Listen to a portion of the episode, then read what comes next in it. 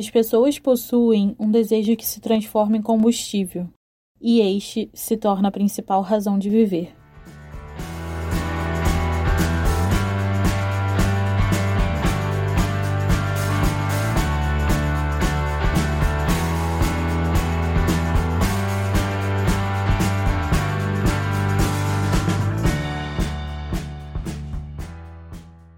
Oi, eu sou a Luísa. E eu sou a Isa.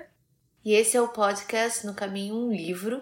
Hoje a gente vai falar sobre o terceiro volume de Um Que Eu 84. A gente finalmente terminou essa trilogia depois de um bom tempo lendo, né? Yes. E a gente tem muita coisa para falar sobre esse livro, né? Então, eu acho que a gente pode começar pensando se vale a pena realmente ler a trilogia ou se é melhor deixar pra lá. O que, que você acha, Isa? Eu acho que vale a pena. Eu acho que toda a jornada, apesar da grande decepção que a gente teve com esse livro em específico, é, eu acho que a jornada foi muito boa. Sim, é, eu acho que o Murakami ele deve ser lido. Ele tem uma escrita muito boa. O mundo que ele criou é muito interessante, é cheio de questionamentos, e aí eu acho que por isso vale a pena. Mas, se você não está disposto, é, nem começa. Tem que estar disposto, porque é fôlego. É, tem que ter fôlego para aguentar. O que, que você acha, Luísa? Vale a pena ou não? Eu, eu também acho que vale a pena, apesar desse terceiro livro. Eu acho que se eu soubesse que o terceiro livro era como ele era, eu teria parado no segundo. Apesar do segundo terminar de uma forma que você quer, sabe, saber como vai terminar essa história, eu acho que eu teria parado no segundo, sinceramente. É, e eu dizer isso é bem difícil porque normalmente eu gosto de terminar tudo que eu começo. Então, assim, eu não querer terminar uma trilogia porque é difícil. É, mas é, eu acho isso também. Eu acho que o primeiro e o segundo livro, eles são é, muito bons. Eu, eu gosto muito da escrita do Murakami. É, já li outros livros dele e gostei bastante. Então, é um autor que, apesar de ter me decepcionado muito nesse terceiro livro, nesse terceiro volume, é, é um autor que eu continuo gostando muito. Então, eu ainda acho que vale um pouco a pena, mas vou concordar com você, Isa. Se você não tá tanto com vontade, é só tipo assim, é, vou ler, né? Não faça isso. Só não leia. Ou espera uma época que você realmente queira ler o livro, né? Se isso acontecer. É, não se sintam desmotivados por essa resenha, nem por esses comentários. Eu sei que é Sim. paradoxal não ficar desmotivado, mas é sério, os livros são muito bons. Só esse terceiro que não é, não é tanto. Mas a gente vai falar de momentos que ele foi muito bom. Né? Aí o começo dele é que é problemático. É, e eu acho que a outra questão é, não é porque a gente não gostou do livro que significa que você não vai gostar. Importante. Então, é, cada um tem a sua opinião, cada um tem sua vivência e, e todo o seu é, histórico de leitura, e é óbvio que a gente nunca vai ter a mesma opinião. Sempre vai ter alguma coisa que a gente vai concordar e outras que não. Eu mesma, e eu e Isa mesmo, a gente tem aspectos que, para mim, é, são ok e, e são bons no, no, terceiro livro que para Isa já não funcionou. Então, é, eu acho que é muito de, de cada leitor de ver se realmente tá querendo ler a trilogia, se quer pegar é, três livros, cada um de 300, 400 páginas, é, se vale mesmo a pena para você, considerando os, os seus interesses, né?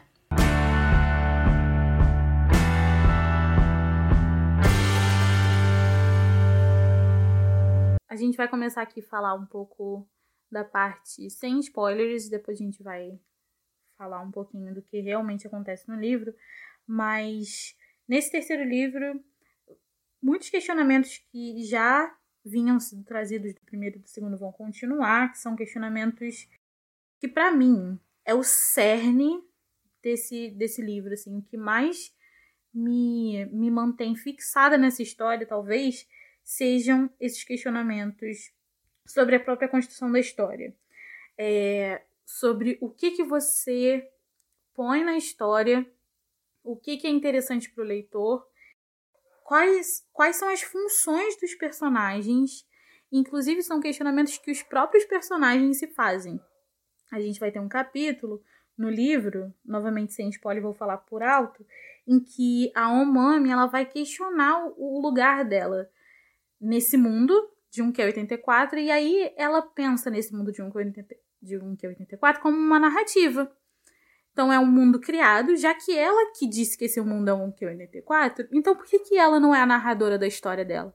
Sabe? E isso para mim é interessantíssimo, porque o Murakami ele vai fazer toda uma discussão sobre escrita, sobre quem são as pessoas que você está escrevendo, para quem que você está escrevendo e qual o objetivo com essa escrita, com essa narrativa, dentro de um livro que não é sobre isso sabe? Então a gente tem essa, essa camada metalinguística aí que é, para mim, a, ainda a cereja do bolo, sabe? É, porque o Murakami, ele, ele vai pegar um gênero que a gente acha que ele se encaixa, a gente, ó, vem falando isso nos outros podcasts, inclusive, que a gente não sabe muito bem onde colocar o Murakami em relação de gênero. Sim. É muito difícil de alocar ele, é, e ele vai mexer com isso mesmo. Ele vai cavar essa terra e vai falar: não é para me colocar na, na, caixa, porque eu não quero pertencer a essas caixas, sabe? Eu tô aqui para questionar. Isso é muito legal. Sim. É, eu acho que toda a, a discussão em cima dos, dos gêneros e das diferentes formas de escrever uma narrativa bem interessante ao longo do livro, é, os personagens eles leem diversos livros ou mencionam, né? Então a gente é, vê toda uma discussão em relação ao Tchekov e a questão de que se algo é colocado na narrativa, isso tem que ser usado. É, a gente vê uma relação com, com obviamente, 1984, do George Orwell. Nesse terceiro livro, a, a uma me lê é, no caminho. Em busca do tempo perdido. Em busca do tempo perdido, isso. Um dos, um dos volumes é no caminho de Swan. Mas, bom, em busca do tempo perdido, e de novo a gente tem alguns questionamentos, e isso eu acho é, que é, é bem relevante e, para mim, pelo menos, tornou a leitura mais palatável, talvez, mas por uma questão mesmo de que é uma discussão que me interessa sou formada em letras, é óbvio que isso vai me interessar. São livros que ou eu já li ou eu tenho interesse de ler, então é, para mim é instigante ler sobre esses livros e, e ver essa relação, né? É, e aí, pensando nessa questão que ele faz dessa narrativa, eu, eu acho que nessa, nessa busca ou nessa intenção do Murakami. E aqui eu tô falando, né, dentro de um achismo enorme, porque ninguém aqui é pesquisadora de Murakami, né? Mas assim, dentro dessa discussão que se coloca dentro do livro, né, é importante a gente a gente tá, tá lendo o livro, então é, são as discussões que estão lá dentro. E pensando nisso, eu acho que apesar de ser interessante, é onde tá um dos meus maiores problemas com esse livro terceiro, e eu acho que, inclusive, é onde existe uma perca na história, uma perda na história, é a questão do narrador. A gente tá no meio do livro, lá lendo, e do nada a gente não viu de onde veio isso. O narrador se coloca como narrador no meio do livro. E te pega de surpresa, assim.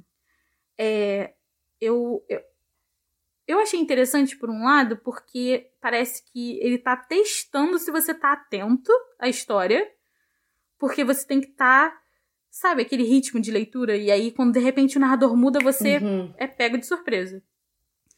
É, mas eu acho que ele se perde nesse momento porque é muito estranho. É, é interessante porque, caramba, é um narrador diferente, é um narrador. É, instigante, porque ele vai conversar direto com você. Então é o tipo de narrador que te leva na história. Ele pega na sua mão e vamos lá, vamos ver o que, está acontecendo. Só que é um narrador que não apareceu em momento nenhum. E aí, para mim, aquilo se perdeu na história. Acho que se esse narrador se colocasse anteriormente como narrador em outros momentos, não o tempo todo, mas em outros momentos, acho que eu ficaria mais confortável com ele. E aí eu fiquei só. Tá, mas onde é que você vai me levar? Narrador novo, sabe? E aí ele não me leva a lugar nenhum. E eu fiquei um pouco triste e decepcionada com isso. É, sim. É, eu também achei muito estranho quando esse narrador apareceu e eu fiquei pensando, bom, para ele estar tá aqui, ele tem que estar tá tendo algum propósito, né? É, eu acho que quando tem essas mudanças, e eu não vou entrar muito em questão de semiótica, não, mas quando a gente tem Por essas favor, mudanças de, de projeção.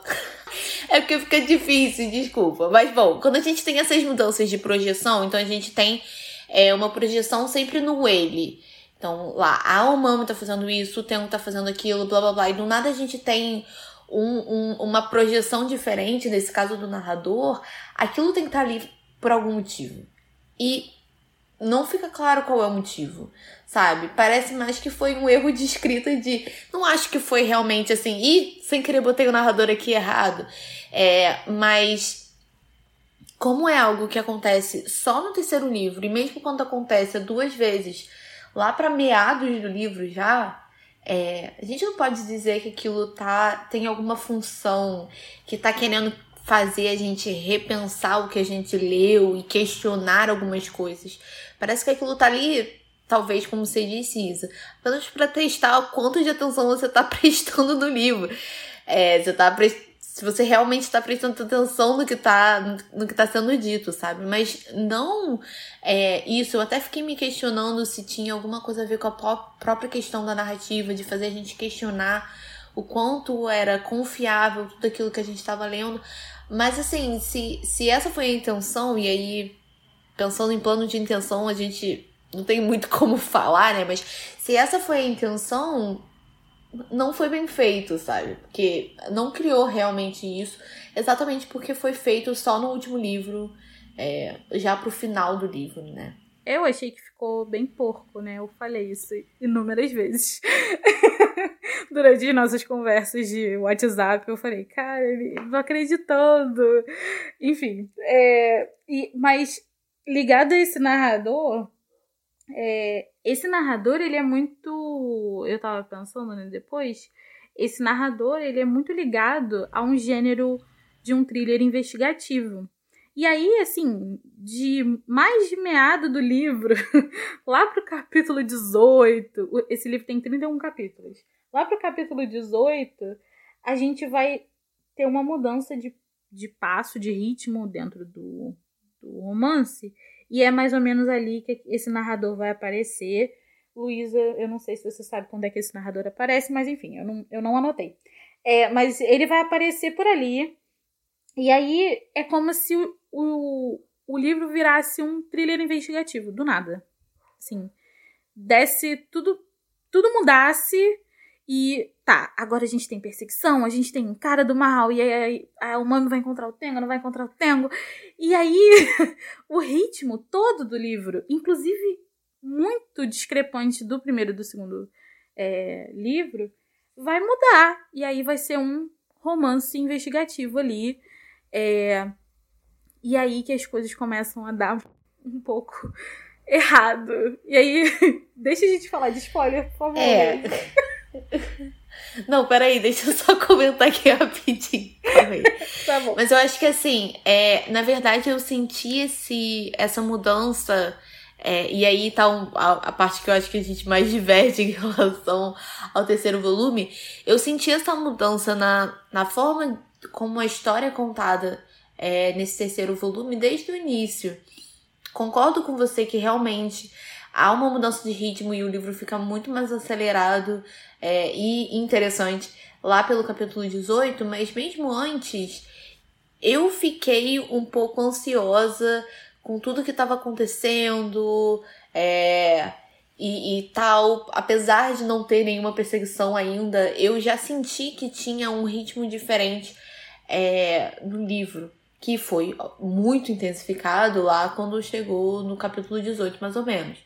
É, E aí eu acho interessante, né? Porque a gente tem a mesma característica central que é presente nos outros dois volumes, que é o fato da gente ter contato é, com, com a narrativa de dois personagens principais, né? Então a gente vê o que tá acontecendo com a, a Umami e com o que tá acontecendo com o Tengo.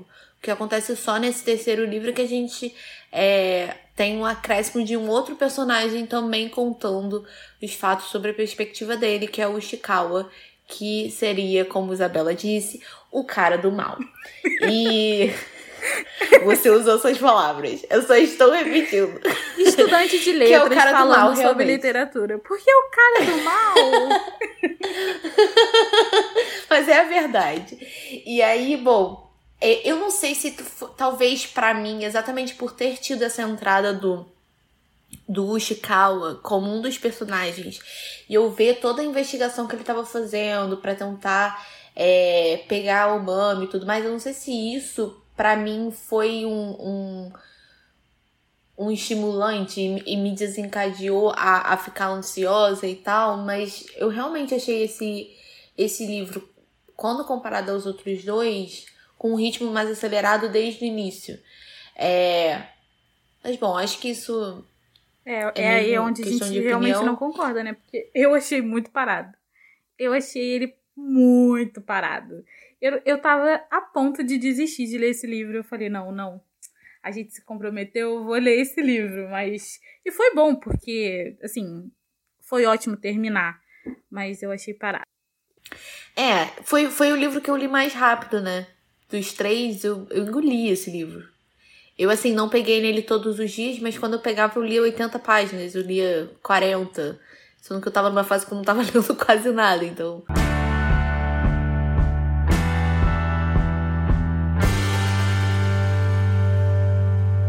Bom, é, vamos entrar nos spoilers, vamos. Ok.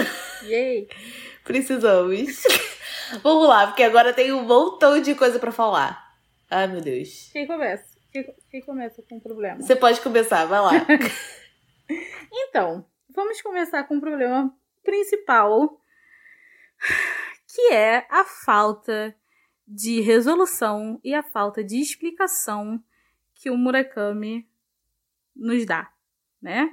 É, a gente tem dois livros enormes de desenvolvimento de toda uma trama entre Aomami, Tengo, Povo Pequenino, coisas fantásticas acontecendo, é, toda uma narrativa de é, essas forças do mal, né, assim, né, esse, a galera da Sekigaki, eu sempre tenho problema de falar esse nome, o povo pequenino contra o objetivo da Omami, do Tengo. Enfim, a gente tem toda uma construção e ele não explica nada. E em algum momento ali do final, a Segikaki. A Se.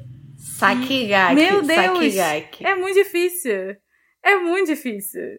Aceita, aceita, resolve parar, parar de ir atrás do Tengo da Umami.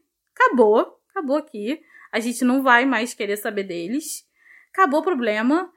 As expli... Algumas coisas acontecem no livro, tipo, o cara batendo na porta das pessoas não é explicado. É explicado, né? Mas é, não tem por que aquilo tá na história.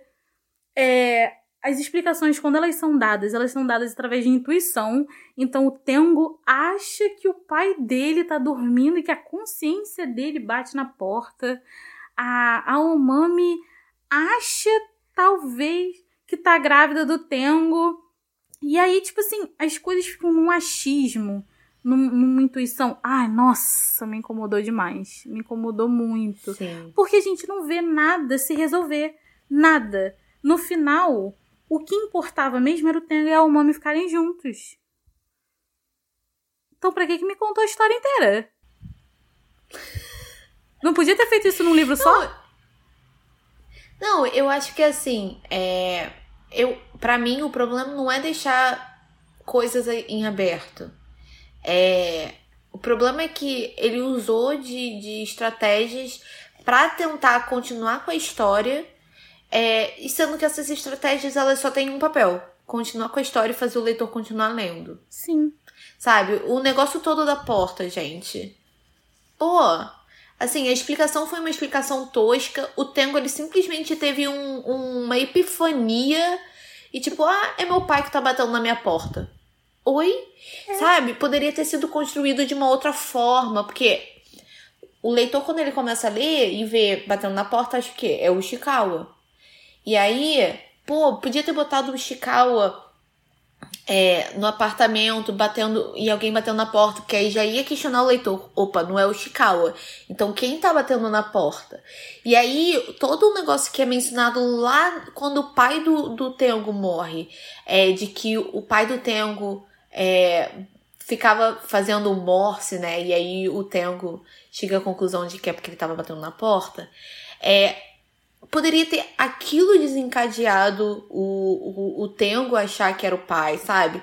A forma também como isso foi construído não, não foi boa. Poderia até ter sido uma estratégia, mas foi uma estratégia que foi usada só para fazer o leitor ler o livro e que foi assim que parou de ser importante para a construção do livro, simplesmente, ó, é isso, pronto, acabou. É.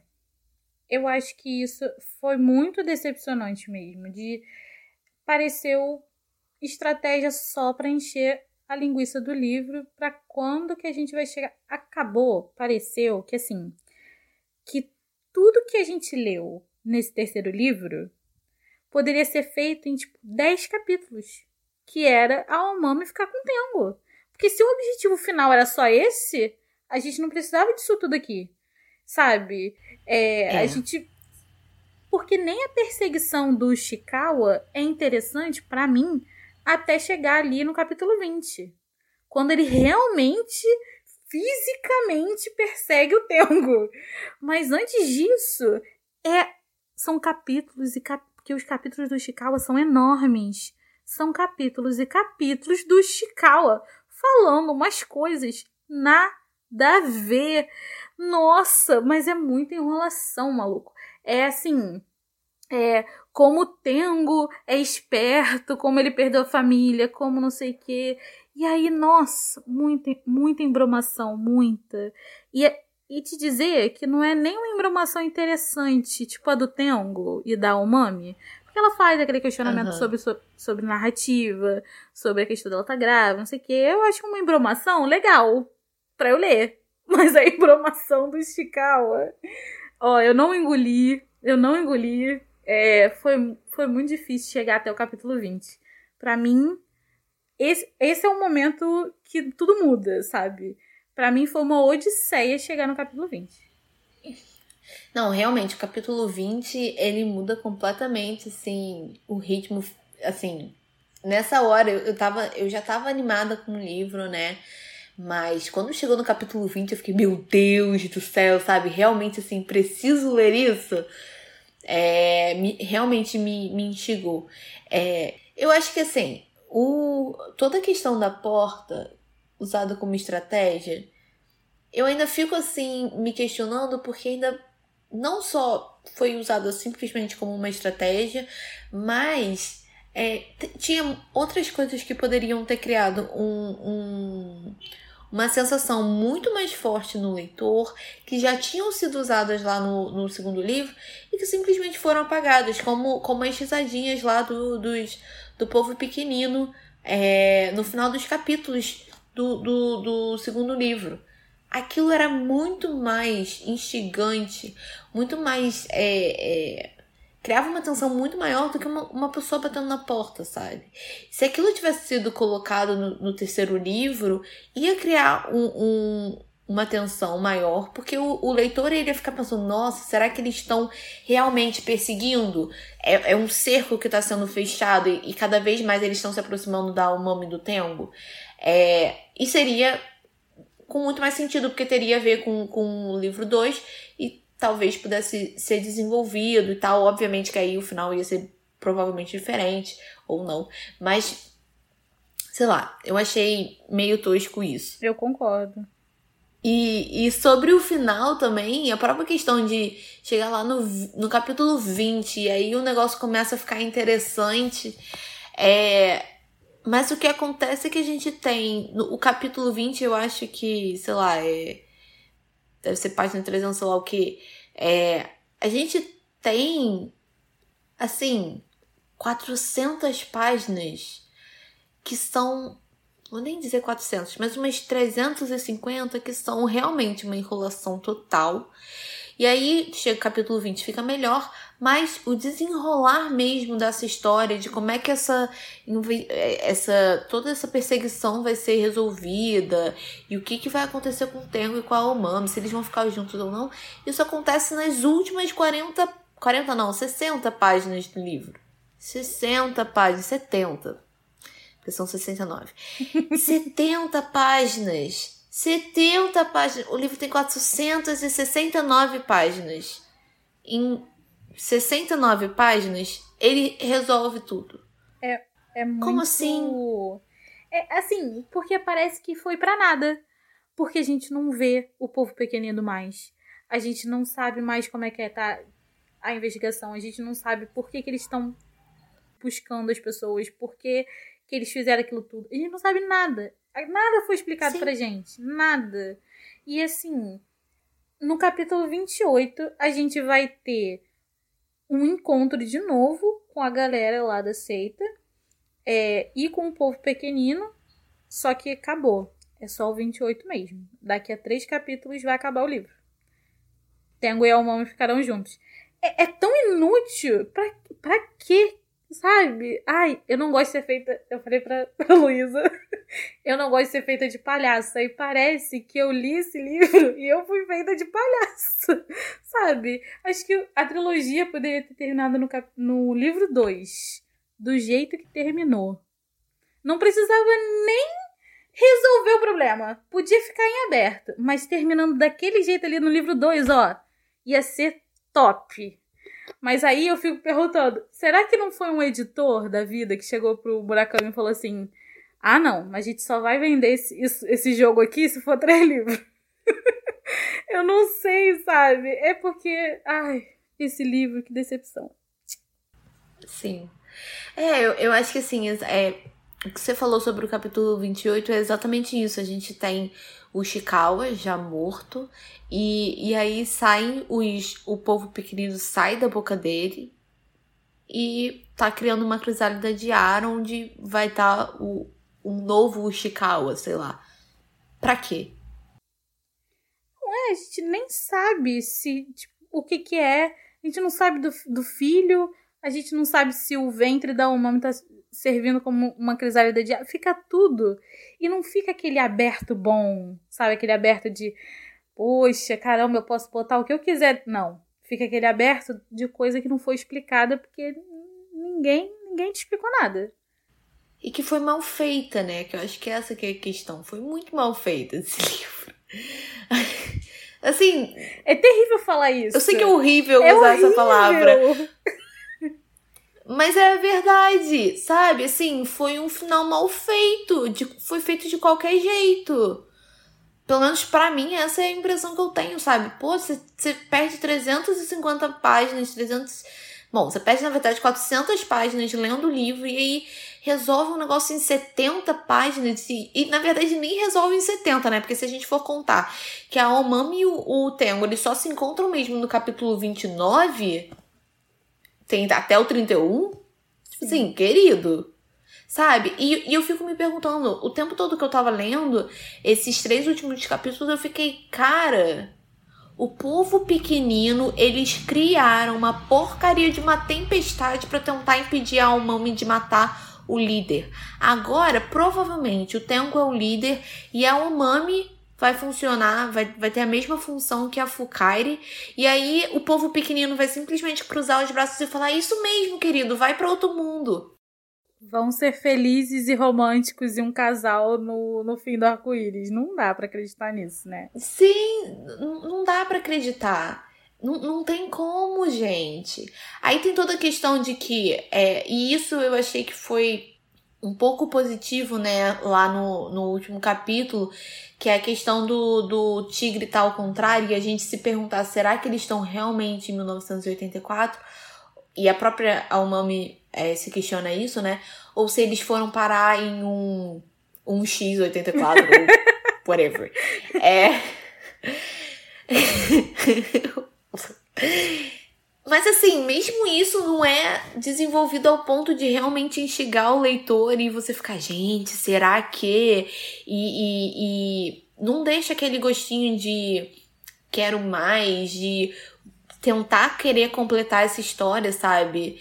É, porque a própria Umami, ela, ela aceita isso, ela vê a questão do tigre, ela se pergunta, será que eu não tô em outro mundo e não 1984? E ela fala, tudo bem, pelo menos eu saí de um que é 84. Pronto. É. e assim. Não. Sabe? Eu acho que até. É, assim, não dá. Não dá. Pontos positivos que eu achei nesse livro. Vamos falar de coisas boas. Antes de eu falar de uma coisa muito ruim que eu quero falar, quero falar dessa coisa muito boa. É. que existe de novo é, alguns algumas dicotomias que são muito legais nesse na história toda, né, na história como um todo, umas dicotomias que me fizeram pensar assim, né? É toda uma ideia porque a Omomi e o Tengu usam muitas metáforas de luz e sombra para falar do mundo que eles estão ou da do caminho que eles vão seguir. É, e aí a gente tem essa ideia, né, de luz e sombra. A Umami se pergunta se Deus e o povo pequenino não são duas faces de uma mesma moeda, né? É, a gente tem duas luas, a gente tem a Matsa e a Dota, que inclusive são comparadas ou postas lado a lado com as duas luas. Então, as duas luas seriam representativas da Matsa e da Dota, né? Isso é interessante. É, e eu também nem desenvolvi algo é, relacionado a, a, toda a questão da Matsu e da Dota, que é ainda algo que fica em aberto. A gente não sabe muito como é que é. É e eu fiquei pensando nessa, nessa, nesse balanço, nessa, nesse equilíbrio do próprio Yin Yang, sabe? De, é, a gente tem duas coisas que precisam estar juntas ao mesmo tempo para dar equilíbrio ao mundo. E aí essas, esse Yin e esse Yang seriam a representação talvez é, dar o nome com o Tengo. No momento que eles se uniram, no momento que eles se encontram, a história acabou.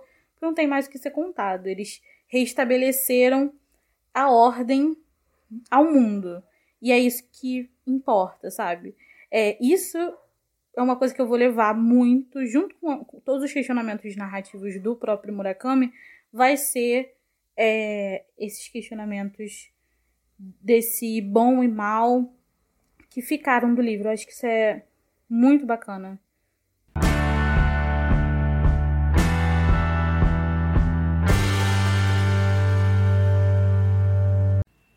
Eu quero te perguntar então, Luísa. Três motivos para ler um Q84. Você sabe me dizer três motivos? Calma aí. três bons é, motivos para você ler em Q84?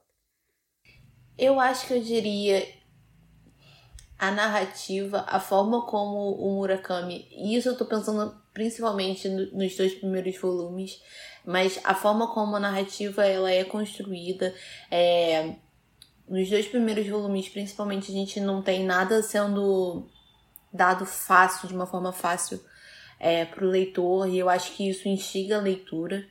É, então eu acho que isso também há.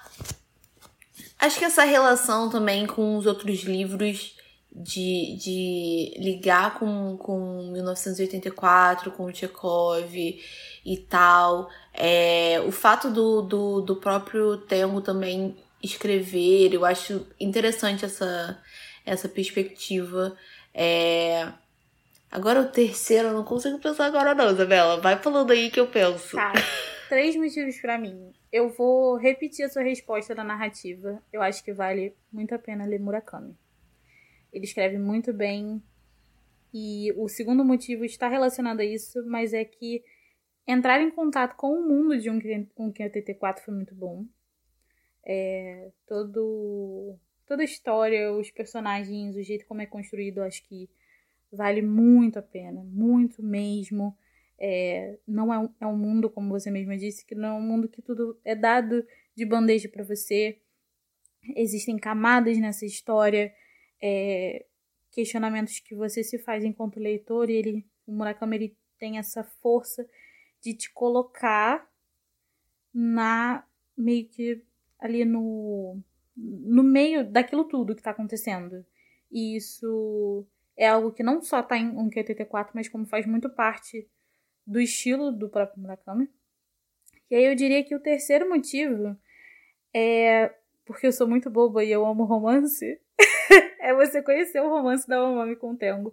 Eu acho que é muito legal é, a forma como é construído, inclusive para mim, é um dos pontos altos desse terceiro livro, né? Eu gosto que eles ficam juntos no final. E isso é algo inevitável. Era, tem que acontecer, assim. É, mas eu gosto da forma como eles ficam juntos, da forma como se dá. Eu acho que foi lindo quando eles se encontram. É muito lindo, muito bem escrito. E é isso, três motivos. Luísa. É, eu, eu acho assim. Eu gostei que eles ficaram juntos, mas eu realmente. O fato de ter sido tão rápido, para mim, cortou um pouco meu. O meu. Todo o meu barato, assim, sabe? De realmente aproveitar o fato deles estarem juntos. Eu acho que uma outra coisa que eu acho que é, faz com que seja um livro para ser lido é também a própria questão do de toda e agora tá me faltando a palavra que eu quero, mas de todo o extremismo que se tem é, e, e, de, de como é feita essa, essa relação com a religião, é, e isso é algo que, que me chama muita atenção quando eu tô lendo livros. É, então, o fato da, da Umami ser lá do, do ter sido da, do Testemunhas de Jeová, a gente ter o Sakigaki, toda essa questão de, de o quanto é, os extremismos eles são positivos, o quanto é, essas religiões, essas entidades religiosas, elas são realmente positivas para para a sociedade e, e, tal. Então a gente vê isso tanto no, na, na comuna quanto no, na história da Umami. É, eu acho que isso também é um motivo para ler o livro, pelo menos para mim, porque é algo que sempre vai me chamar atenção quando eu tô lendo algum livro. Livro que você mais gostou? Um, dois ou três? Eu acho que o dois. Tá muito chato essas perguntas, porque eu não estava preparada para isso. Então, eu, eu tô aqui. eu eu acho que foi o 2 também. Eu não sou boa. Pra mim foi o 2. Eu, eu não sou boa para escolher, mas, mas eu acho que o 2. Assim, tem toda a questão do povo pequenino lá com. É, fazendo as, o, as risadinhas e tal. Eu acho que o, o, o, clima que é criado naquele segundo livro é, é fantástico. Sim. Então acho que o 2 mesmo. Como diria o Chandler, is perfection. Eu eu também adorei o segundo, acho que. O bom é que ele tá ali no meio. Então, é meio que aquilo. Você lê um, aí você vai querer ler o dois. Ele, ele é bom, o dois é bom. Já que você já chegou no dois, lê o três. Entendeu? Porque se ele fosse. se o bom fosse só um, não ia fazer as, as pessoas lerem o dois e o três. O dois, ele tá no lugar certo. Ele tá no lugarzinho certo ali no meio. Ele é muito bom.